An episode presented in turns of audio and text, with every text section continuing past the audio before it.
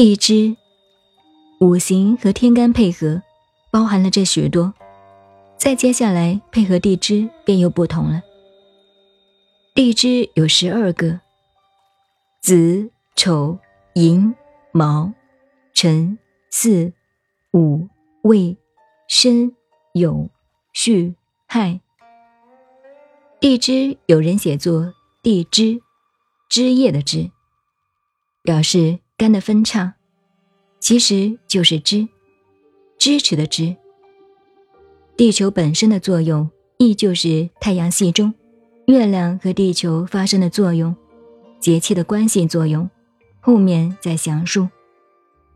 先在这里介绍，中国古代的医学有两大派，在养生之道上。一派注重肠胃，一派注重肾。所有的病，大部分从肠胃来。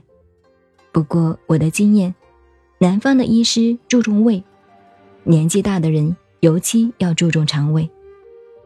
北方的医师注重肾，年轻人也要注重肾的保养。青年肾虚，到了中年以后，一切病象都来了。性知识教育越开放，青年人的病害就越多，原因是肾亏，必须要保重。关于地支这一套东西，如果只研究《周易》的学术思想和大的原则原理，则不必要研究五行和干支。如果要了解我们中国几千年来《易经》八卦用之于天文、地理等方面的关系。就必须先了解五行干支了。有一位学科学的教授，从国外写信来问一些问题，因为国外最近出了一本书，认为地球南北极有一个洞，洞中有另外一个世界，并且有人类，飞碟也是从地球中心出来的等等，这都是和易经有关的问题。我微信告诉他。这并不稀奇，中国人早就说过，地球是活动的。至于地球中心有没有人类，又是另外一个说法。关于地球的中间南北极是相通的问题，道家在几千年前就这样说了，而且还说地球里各地都是相通的。这些话都有书为证，不过我们大家没有去注意它罢了。也有一说，皇帝的陵墓后面有一个洞，可以通到南京。可是，在西方有另外一派，说人类都是从太空外来的。中国古代也有这一说法，也是道家说的。据说盘古老王也是天上降下来的，佛家也是这样说。这些道家的学说都可以在道藏中找到。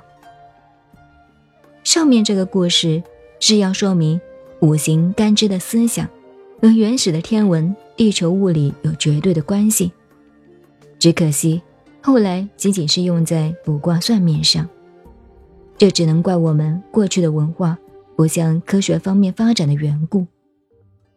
前面已经介绍了天干，现在再介绍地支。上面说过，地支是子丑寅卯辰巳午未。辰酉戌亥，十二个地支。何谓地支呢？我们以现代的观念来说，是地球本身在太阳系中运行，与各个星球之间互相产生干扰的关系，无形中有一个力量在支持着，这说是地支。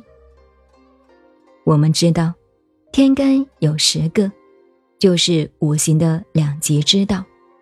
亦即是五行的阴阳变化，而支是六位数，是阴阳之道产生变化而成十二位。至于这些名称的由来，与《周易》没有太大关系，是中国传统文化中另外一个学说的系统。这在前面也曾经提到过。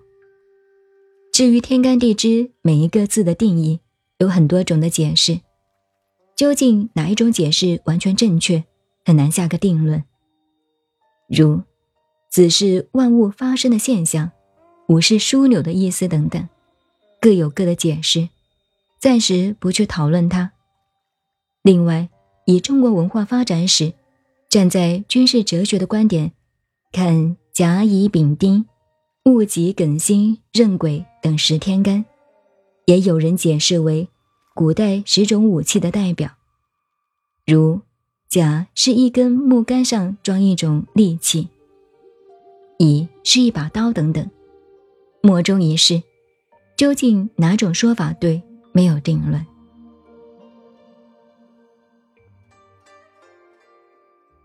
您现在收听的是南怀瑾先生的《易经杂说》，我是静静找恩，微信公众号 FM 幺八八四八，感谢您的收听，再见。